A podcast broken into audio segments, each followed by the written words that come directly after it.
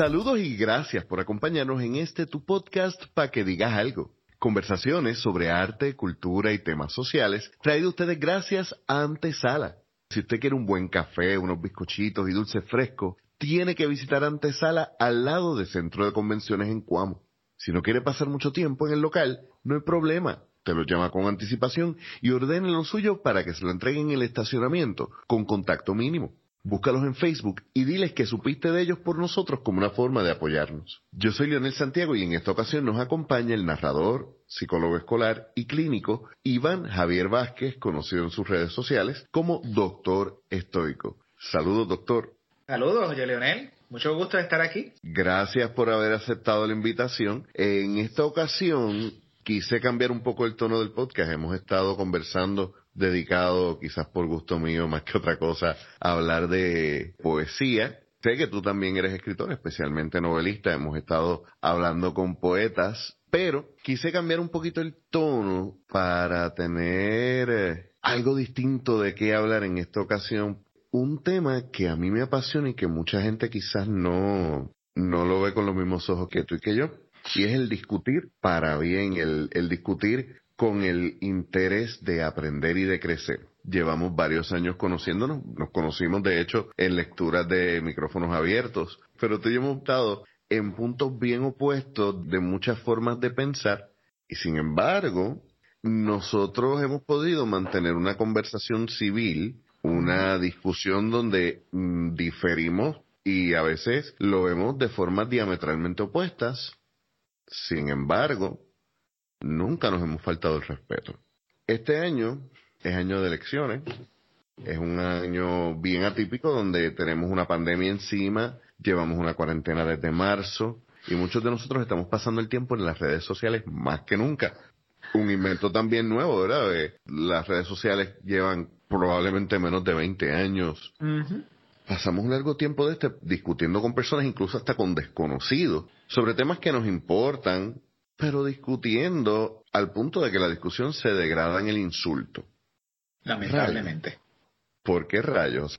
Es naturaleza humana, yo creo. O sea, no, no, no voy a ponerme a hablar de teórico y nada de eso, porque la respuesta es bastante sencilla. Es, es, naturaleza humana cuando uno escucha algo de lo que uno está en desacuerdo o que está de acuerdo, pues meter la cuchara. El problema es cuando uno no lo hace informadamente o cuando lo, hace, cuando lo hacen desde la posición de que yo estoy bien y tú estás mal, o desde la prepotencia. Te voy a dar un ejemplo bien interesante de lo que es la, prepotencia cuando se habla no para entender, sino para burlarse o para decir que, yo sé más. Hace un tiempo atrás yo posteé algo en un foro de, de psicólogos yo me presenté porque era la primera vez que hablaba en el foro escribí, ah, saludos, soy el psicólogo fulano de tal, bla, bla, bla, y escribí, escribí psicólogos sin la P.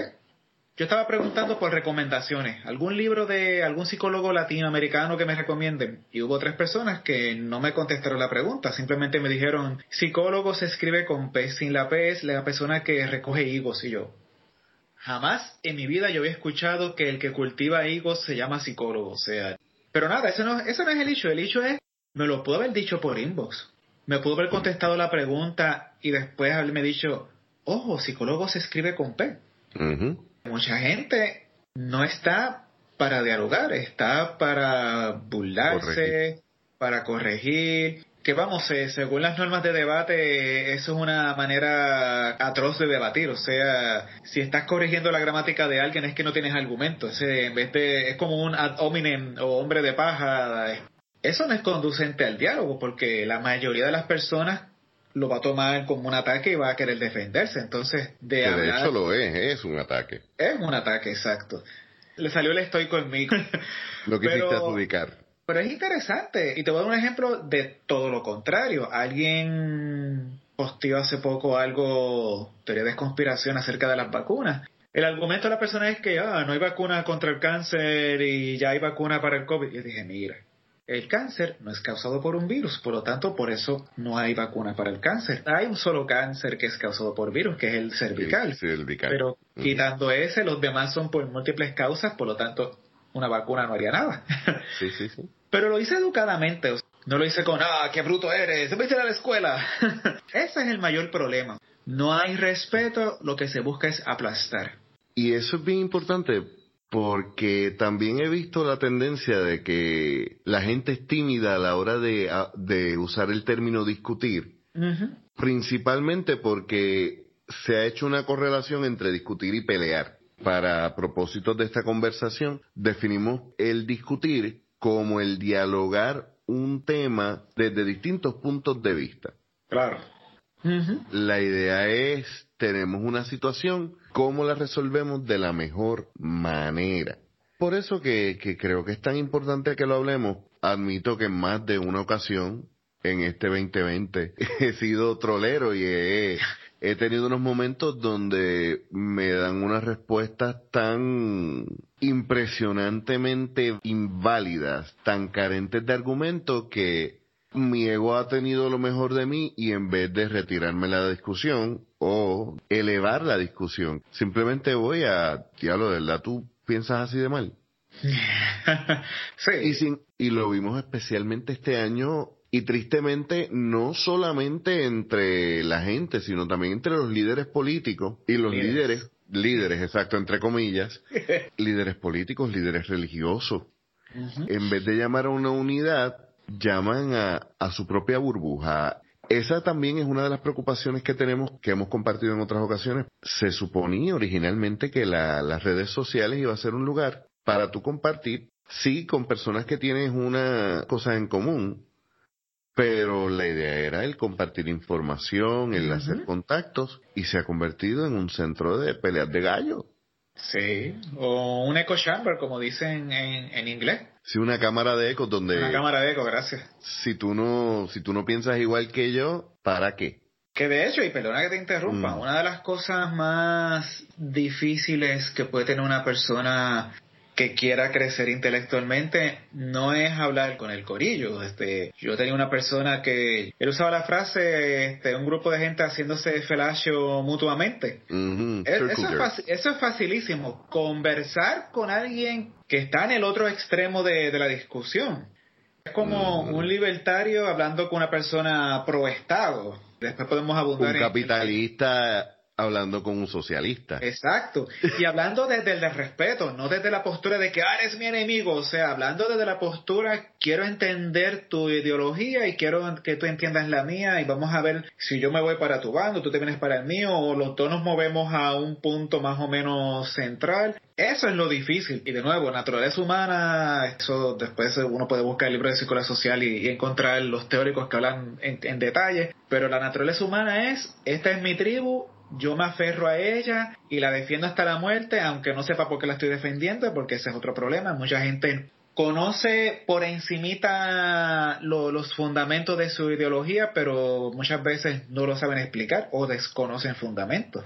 Es como los populares que, que conocen la parte linda de Muñoz Marín, pero cuando tú les dices la parte no tan linda, ¿ah? lo mismo con los estadistas, o sea, no, todos los estadistas, pero hay estadistas que desconocen el lado oscuro de la historia de, de, USA, o sea. Muy cierto. Y también, por ejemplo, ocurre mucho de nosotros los, independentistas que idealizamos tanto el ideal, que nos canibalizamos, que lo vimos en estas elecciones. Hay mucho más independentistas que personas anexadas al partido independentista, que a veces hay unas divisiones tan ínfimas, pero como no hay libertad de pensamiento dentro del grupo, sí. no se puede crear una conversación porque tú lo único que puedes hacer es ser una propaganda, ser un fotuto. Exacto. Se habla del fanatismo, pero muy pocas veces entendemos por qué ocurre el fanatismo. Y el fanatismo puede ocurrir en cualquier cosa tú y yo que somos eh, niños de los 80, por ejemplo, somos de la última generación que recuerda peleas de rockeros y cocolos. Correcto, sí. Porque unos escuchaban salsa y merengue y los otros escuchaban metal. Por eso han habido ocasiones donde un país ha perdido un, evento mundial y han habido personas que se han suicidado. Correcto, sí. Que es que estamos tan comprometidos con un ideal y con una creencia que lo hacemos parte de nuestra personalidad. Y como ya lo hacemos parte de nuestra personalidad, tú no lo vas a cuestionar, porque entonces cuestionarte eso va a ser derrumbar tu yo. Sí, y voy a contestar eso haciendo un pequeño relato. Yo después de, de, muchos años sin tribu encontré lo que se llama el libertarianismo y... Discúlpame, ¿qué es el libertarianismo? Porque en Puerto Rico pocas veces se habla de los nuances de cada ideal y se divide todo Ah, en capitalismo, comunismo. Ok, el libertarianismo en su, la forma más sencilla de explicarlo sin hacer un podcast completo de eso nada más es una postura sociopolítica y económica donde se entiende que el Estado es un mal necesario, se acepta lo irracional y lo imposible de la anarquía, que sea funcional, entonces el, por regla general los libertarios creen en un Estado mínimo, que no se meta mucho, o sea, reducir las regulaciones, reducir las leyes, que se quede la policía, los bomberos, escoltes y la seguridad, y que mm, no se entrometa en la vida privada de las personas. eh. Entre dos adultos con, que consienten, y esto es clave, dos adultos que consienten, que hagan lo que ellos quieran, La libertad es el valor último. Creen en, en- en la libertad de, de culto, en la libertad de, de defensa, este, En las libertades individuales. libertades individuales, exacto, las libertades individuales. Y por regla general son, son capitalistas, pero capitalistas en el sentido de, de los clásicos como Mises, eh, Hayek, entre otros. Esos Y- que lo venden bien como algo bien bonito y posible. Exacto. Sorry. Tenía que Exacto. tirarlo. Entonces, estabas hablando de que por fin encontraste tu tribu en el libertarianismo. Te he contado en otras ocasiones, yo tuve una etapa de mi vida, en, usualmente como le pasa a la mayoría de las personas cuando empecé la universidad, que empiezo a leer de socialismo en, en más detalle, porque al haber estudiado en un colegio Ajá. católico, pues socialismo fu, fuchi, caca, pecado. Es- viene de, de la doctrina de Juan Pablo II, que el socialismo, no, no, anatema. Anyway, Digo, y y- él tenía razones para temerle al sí, comunismo. sí, El- sí, bastante. Pues como la mayoría de los adolescentes cuando descubren socialismo, como que, oh, wow. Pero me fui desilusionando. Entre más leía, como que más de- me desilusionaba y estuve un tiempo de mi vida que no, no tenía tribu, por así decirlo, hasta que por accidente caí, encontré los autores del libertarianismo y yo, "Hmm, Alguien te hizo una mala influencia. Exacto. No recuerdo honestamente el detalle. Yo sé que, que caí ahí. Yo antes pensaba que el libertarianismo era algo monolítico y está este set de doctrinas y todo lo otro. Y entre más me meto en el rabbit hole, más descubro que peca de lo que pecan todas las ideologías. Hay subdivisiones y subdivisiones. Muchas veces los diálogos internos no, no se logra una síntesis, no se logra... Una de las razones por las cuales la mayoría de los libertarios no le dieron el voto al Partido Libertario en Estados Unidos porque no están en, eh, con 100% de acuerdo en todos los bullet points del partido. Entonces yo, pero lo fundamental, lo que todo el mundo comparte, después se pelea por las cosas extras. Ese, el grupo libertario, en mi experiencia, es uno de los grupos que más, más lee sobre cómo debatir, sobre las falacias, y curiosamente es un grupo que es igual que los independentistas aquí en Puerto Rico, o sea, pon cinco libertarios que son de cinco vertientes diferentes y Y la no conversación. La conversación no es civilizada, tú los ves, ah, estás leyendo a fulano, con razón eres tan bruto, léete a fulano y yo, ¿por qué tienes que decirme bruto? Porque no leí al autor que tú me estás recomendando. Ese punto que tú has traído es tan vital. Algo que se le ha criticado y que creo que en estas últimas elecciones vimos que el Partido Independentista se alejó un poquito de eso, es que al Partido Independentista en específico se le ha acusado, señalado de elitista.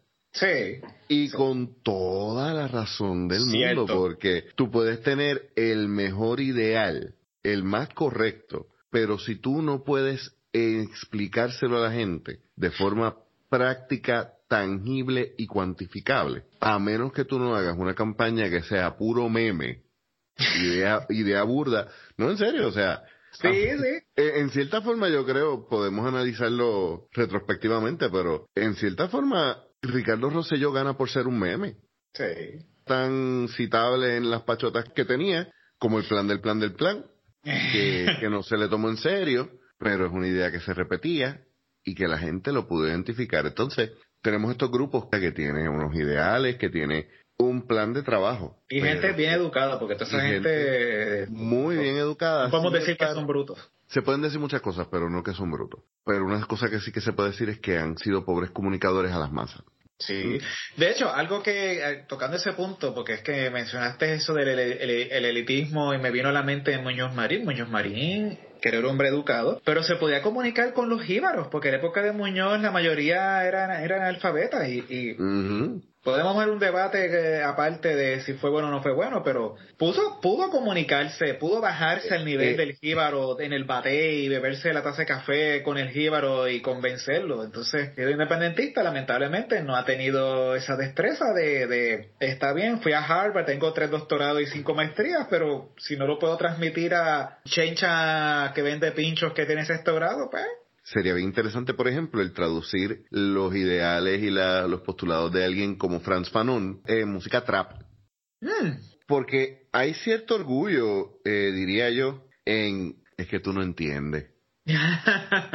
que by the way, eso, es, eso es otra falacia. Si usted quiere realmente argumentar seriamente, usted no le puede ser una persona con, con que está debatiendo, edúcate, porque ahí ya empezaste a perder la batalla. Y eso es algo que, hemos hablado también en otras ocasiones y nos lleva a una de las razones por las cuales es tan difícil comunicarse. Si encima de la carga evolutiva que tenemos de afincarnos en nuestra tribu y defender nuestra tribu a como del lugar, también tenemos un sistema educativo que no fomenta el pensamiento crítico. Lo experimenté yo de estudiante y ahora de profesional que trabajo en escuelas también lo sigo viendo. Y el ejemplo que siempre uso analizando las novelas. Y está el análisis canon, el Evangelio. Esta escena significa esto y lo viene repitiendo por los últimos 30, 40, en el caso de, del Quijote, los últimos cinco siglos. Y si el estudiante analiza distinto de la malco mala, entonces le estás enseñando a hacer un análisis literario, estás enseñando a repetir lo que se lleva diciendo por cuatro o cinco siglos. Y aquí entonces yo como escritor, y tú también,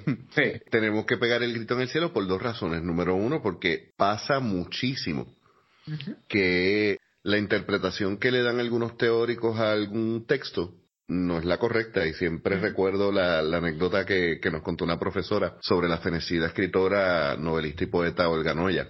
Ella publicó un poemario que se llama El caballero en el jeep colorado.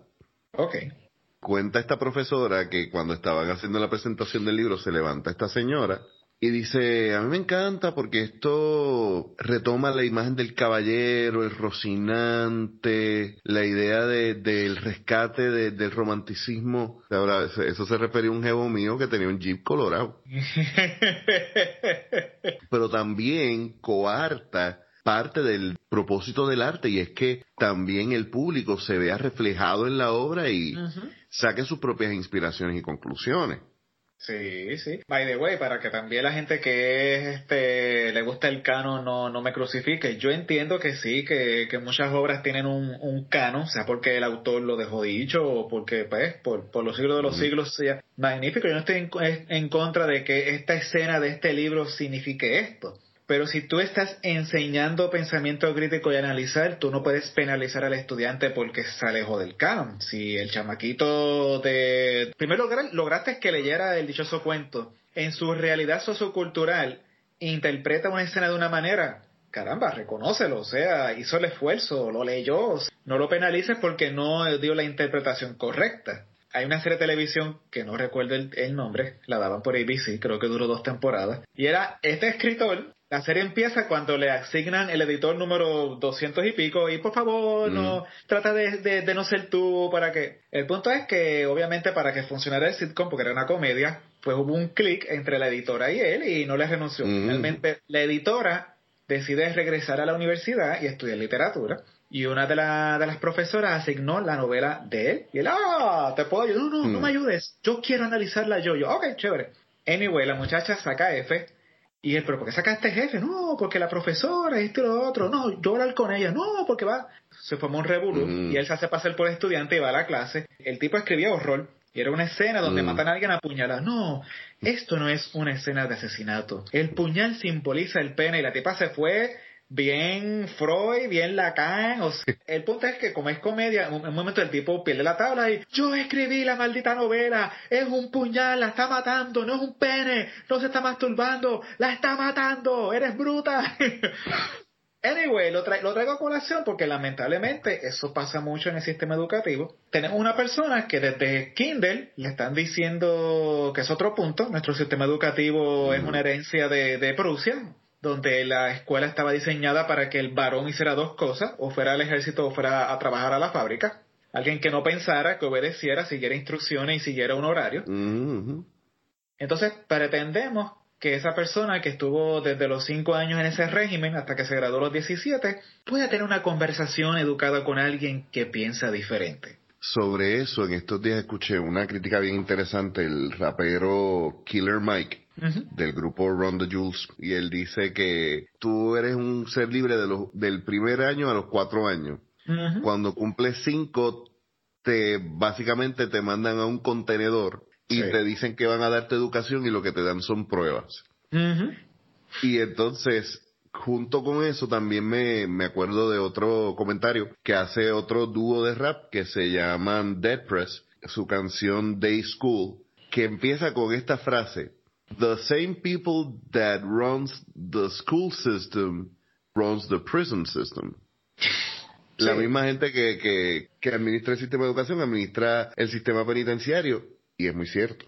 La educación que se vuelve entonces como una herramienta de, de control, de masificación y de, de evitar que seamos individuos pensantes, como tú dices, y se da en las universidades. Este, oh, claro que sí. Claro. que te interrumpa. Eh. Yo tuve la, la y, no, no quiero que se entienda que yo soy una eminencia ni un genio, pero yo tuve la, la dicha de que en todos estos profesores, tanto en bachillerato como maestría y doctorado, que la gente le tenía miedo, es el cuco. Yo nunca tuve problemas porque, número uno, yo los trataba como un igual. Yo no los trataba como que, oh, la eminencia. O sea, hasta los que se enojaban que, que no le dijeran doctor, yo, profe, ¿cómo estamos? Y no sé si era mi naturalidad o qué, me lo permitían. Y segundo, cuando yo decía algo y me, me, como que trataban de apoyarme a ver si yo, porque esa era otra cosa, muchos profesores universitarios lo que hacen es burlarse del estudiante. Sí, Como yo sabía responder, quizás no muy elocuentemente, pero sabía responder y justificar mi respuesta, nunca sufrí lo que sufrían otros compañeros que el, profesor los bulleaba a nivel de universidad.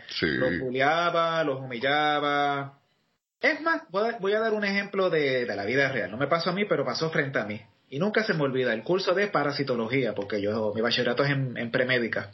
Y el profesor era, era una eminencia, pero todo el mundo le tenía miedo. Ay, Dios mío, voy a coger el, curso con fulano. El hombre es, cierto, era una eminencia. Y está explicando algo de un parásito y el proceso de infección y mencionó el nombre de un tejido en específico. Y una muchacha alza la mano. Y el profesor, dígame joven, ¿qué es eso que usted mencionó? La miró serio, miró al grupo, la volvió a mirar y le dijo, Joven, eso se discute en Anatomía 2. Si usted no se acuerda, me avisa para llenarle la baja de esta clase y volverla a matricular en esa clase. Y no le contestó. Siguió dando la clase. Nuestro sistema educativo, sí. no volvió a hablar, me quedó el curso. No se de baja, pero no, volvió a hablar, no volvió a preguntar. Nunca, Hablando de eso, ¿qué herramientas podemos utilizar para tener una discusión productiva? Pues fíjate, algo muy importante es partir siempre del respeto. Número dos, no que, y lo admito, en lo personal a mí se me, se me hace difícil, no verlo como una competencia de que te voy a callar o te voy a convertir a mi bando, sino buscar la verdad, tratar de que haya más comprensión. Oye, eh, eso que dicen me, me es bien interesante porque yo creo que todos los fanáticos son evangelistas. Sí, todos los fanáticos de todos los ideales políticos, sociales, económicos, lo que buscan es, no es ni siquiera cambiar el mundo, es tener más adeptos. Tristemente. Es tener más, más gente en su bando.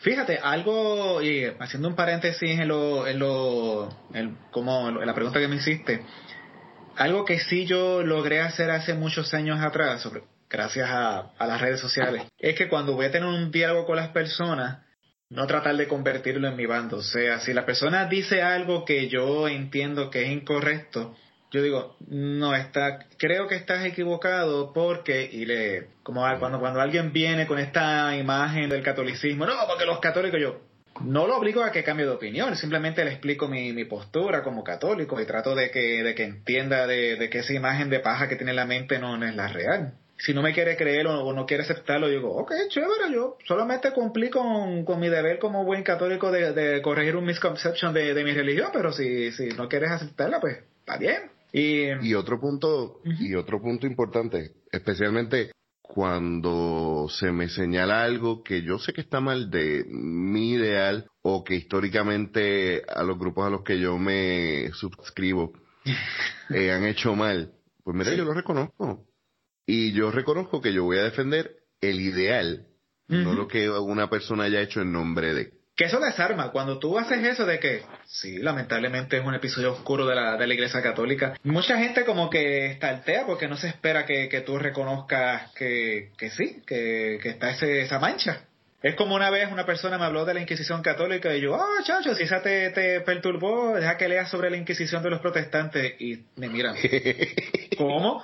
¿Cómo? nosotros somos los buenos, ¿cómo va a ser? Te, te, doy la asignación, tú léelo y después get back to me y, y dialogamos. La primera vez que yo vi a alguien usar un argumento así, se me olvida el nombre del autor. El libro se llama Blue Like Jazz pensamientos no religiosos sobre religión. Y él es escritor protestante. Él cuenta que en un momento él está en esta universidad súper intelectual, eh, Ivy League type. Hacen un festival que es como decir, imagínate una mezcla entre Mardi Gras y la justa. Oh, pero, pero dentro del campus. Literalmente, literalmente cierran el campus para que nadie salga ni entre para evitar que alguien que esté demasiado fuera de sus cabales haga algo. Ajá. Y en esa universidad había muy pocos creyentes. Decidieron hacer un booth confesional. Y entonces se vistieron como si fueran monjes. Y cuando llegó el primero, él le dice, mira, ¿qué se supone que yo venga a hacer aquí? A contarte todos mis pecados, todas las locuras que yo he hecho en esta, en este bacanal. No, no, no, no, no. Yo quiero darte las gracias primero porque tú vinieras aquí. Nosotros como cristianos venimos a confesar nuestro pecado y nuestro pecado ha sido desde la Inquisición para acá y él no, aunque no era católico, tú sabes, se, se lo adjudicó a sí mismo, aunque como tú dices, pasó en ambos lados. Generalmente se habla de la Inquisición, se piensa principalmente en la Inquisición católica. Señora, pero qué madre esa gente. Pero entonces dice, pero mira también, pues, por habernos callado durante la época de la esclavitud. Exacto para no dejarlo solamente en, en el... Exacto, en el ámbito religioso. En el ámbito religioso. Tengo un ejemplo político y económico, así que... Eh, yo tengo que reconocer, por ejemplo, número uno, que en nombre del socialismo han habido muchas opresiones a los derechos individuales, que debido a, a la forma en que ese ideal se ha propagado, ha habido una desinformación que se ha aprovechado muy bien principalmente porque han habido unos ejemplos, que no los hemos vivido ni tú ni yo, no, exacto. que nos dejan saber que ese ideal puede ser bien dañino en las manos equivocadas, igual que cualquier ideal. Y entonces si nosotros podemos admitir que en todos los ideales que haya siempre va a estar representado por el más estúpido de su grupo eh, y por el más violento de sus líderes. Ahí podemos empezar a tener un lugar a tener un diálogo. Mira, y ahora, ahora que dices eso, ahora me toca a mí este, hacer el, one man up. mi, mi metodología que, que, es la libertaria, yo, yo siempre lo he reconocido que los libertarios pecan de ingenuos. Porque los libertarios dicen, no, esto va a ser el paraíso, si el gobierno no se mete, todo va a fluir, todo el mundo tendrá trabajo. Ellos creen que el ser humano es racional por naturaleza y que vamos a actuar eh, por el bien común y propio. Yo... Y yo digo, no, no, no, no, no, no, no, no, no, no, no, no, no, yo, yo te voy a repetir lo mismo que te he dicho en mil ocasiones. Yo creo que hubiera sido bien interesante que todos esos teóricos tuvieran la oportunidad, Dr. Who Style, de venir al 2020 y ver sus ideas propuestas en Twitter. Una de las maneras de poder tener un diálogo respetuoso y civilizado es que tú te hagas el ejercicio de coger a tu bando, coger tu, tu tribu y reconocer dónde falla.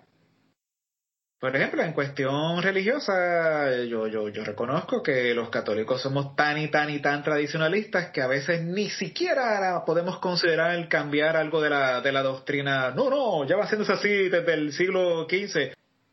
Pero se puede cambiar, o sea. y fíjate, ahora que tú dices eso de del problema de que no se cambia la, la perspectiva o la doctrina, cuando vimos los debates para la gobernación. Oh, Dios mío, sí, esos debates. Cristo. Que esos fueron, yo relajando dije que, que un buen drinking game, tener una lista de todas las falacias y darse un shot de tequila cada vez que, que alguien usara una falacia. Punto aparte, me encantó una forma en que Dalmau subvirtió una, una idea hmm. que muchos independentistas hemos en mil ocasiones perpetuado y que se ha aprovechado para que, que se nos vea como el enemigo cuando se le dice como que tú quieres separarnos de Estados Unidos y Dalmo dice, no, yo quiero unirnos al resto del mundo. Exacto, que le quedó magistral eso. Eso para mí fue un, una excelente riposta. No necesariamente es que cambies el ideal, es que lo reformulas y lo atemperas al momento. Es la única forma en que los ideales crecen, sobreviven, se adaptan y pueden ser prácticos. Exacto porque eso es otra situación. A veces nosotros nos matamos defendiendo cosas. Eh, y quiero hacer el, punto específico de, defender lo innecesario, porque, y me has escuchado decir esta frase en estos días mucho, yo odio ser ese tipo pero. sí. Eh, como alguien que, que, le, que soy de muchas subculturas, que le gusta la música hip hop underground, que me gusta el metal, que siempre he sido alguien que le gusta la música con, con un sentido, con una letra bien escrita. Por muchos, muchos, muchos, muchos años. Yo me pasaba hablando pestes del reggaetón y del trap. Y... Yo también. Pero sí, porque también volvemos al... Venimos de esa generación donde se entraban a cantazos en la escuela intermedia.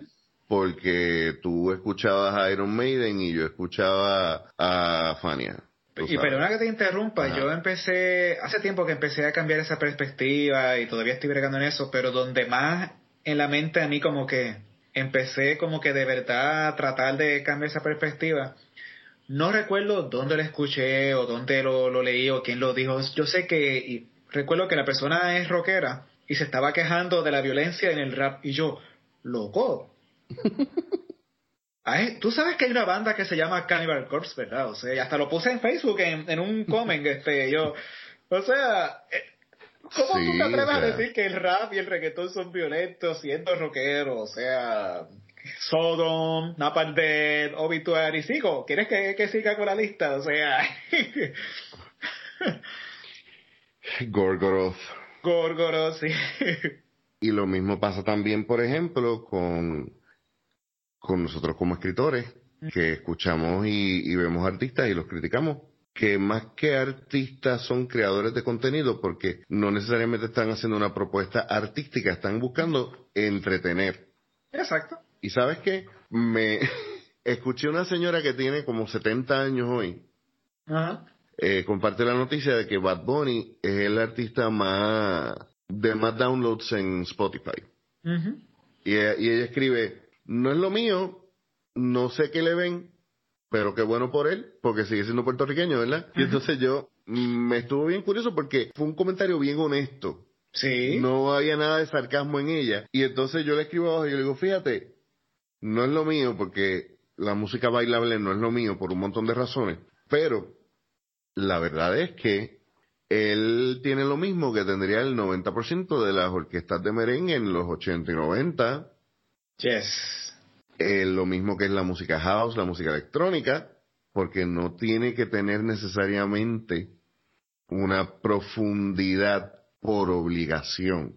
La puede tener. Y de hecho, para la razón por la cual yo pude abrir los ojos en cuanto a eso es porque tengo una conversación con mi sobrino, que lo mismo te escucha un Silvio Rodríguez que te escucha un Bad Bunny, el momento en que yo dejé de trolear a los, a los traperos fue porque yo tuve que darle pongo a mi sobrino de Santa Isabel a Mayagüez.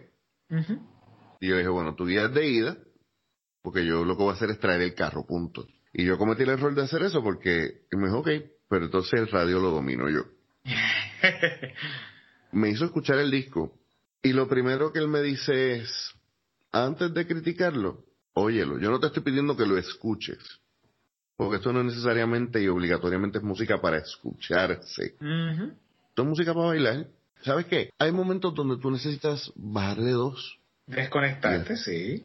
Y dentro de todo, hay muchas críticas que se le pueden hacer a Bad Bunny, por ejemplo, que cuando él empezó en cuanto a su estética y su sonido, se parece un montón a un, trapero, creo que es canario, español, llamado Bejo. Pero, chévere. Yo todavía no puedo entender el que la gente, en, en ese caso de, de personas como él, le exijan menos de lo que le exigen a los líderes que ellos defienden ciegamente. Exacto, exacto. Eh, porque, por ejemplo, y voy a hacer una comparación que va a sonar a blasfemia, lo cual va a ser bueno. Eh, pueden entonces, este es el mejor momento para recordarles que pueden comentar, suscribirse y seguirnos en Instagram y Facebook como para que digas algo. Si quieren comentar sobre este detalle, adelante la discusión. Exacto, sí. Yo no puedo señalar las canciones de Bad Bunny como una afrenta a la mujer cuando él explícita, directa y abiertamente ha dicho que él escribe todo el tiempo bajo el contexto de el consentimiento. Mientras seguimos aplaudiendo autores como Pablo Neruda, que en su biografía hay una historia que da la impresión de que él abusó sexualmente de una mujer. Y eso es un hecho que está harto discutido. sí, sí. Cuando vemos honestamente las personas que han representado nuestro ideal, tenemos que ser un poquito más humildes. Porque dentro de nuestro grupo no todos son santos. Claro.